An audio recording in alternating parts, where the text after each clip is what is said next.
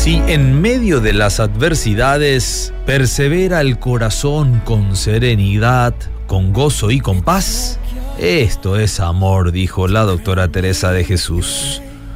¿Cuántos de nosotros hemos tenido la experiencia de estar en un lugar donde no se aprecia del todo que seamos cristianos?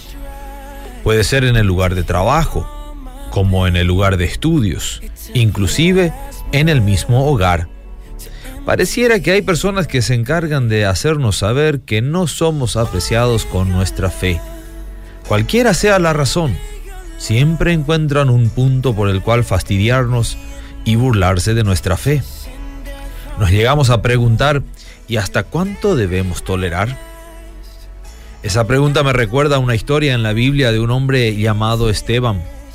Las escrituras lo describen como un hombre lleno de fe y del Espíritu Santo pero a causa de su fe, de su fe, digo bien, fue tomado preso.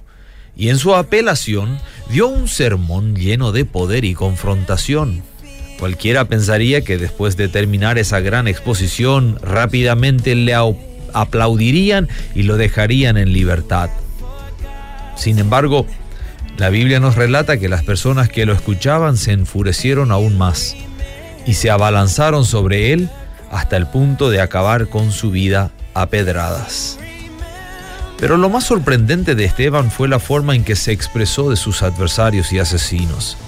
Él dijo, Señor, no les tomes en cuenta este pecado.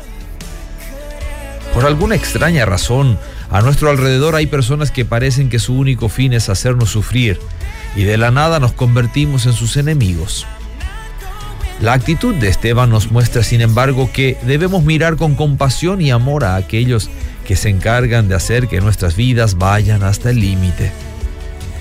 Nuestro trabajo es orar por ellos y pedir al Señor que tenga misericordia de nuestros enemigos.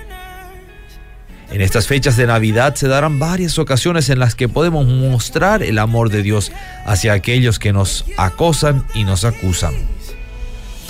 Por lo general, una obra de bien tiene mayor impacto que cualquier argumentación que podamos defender.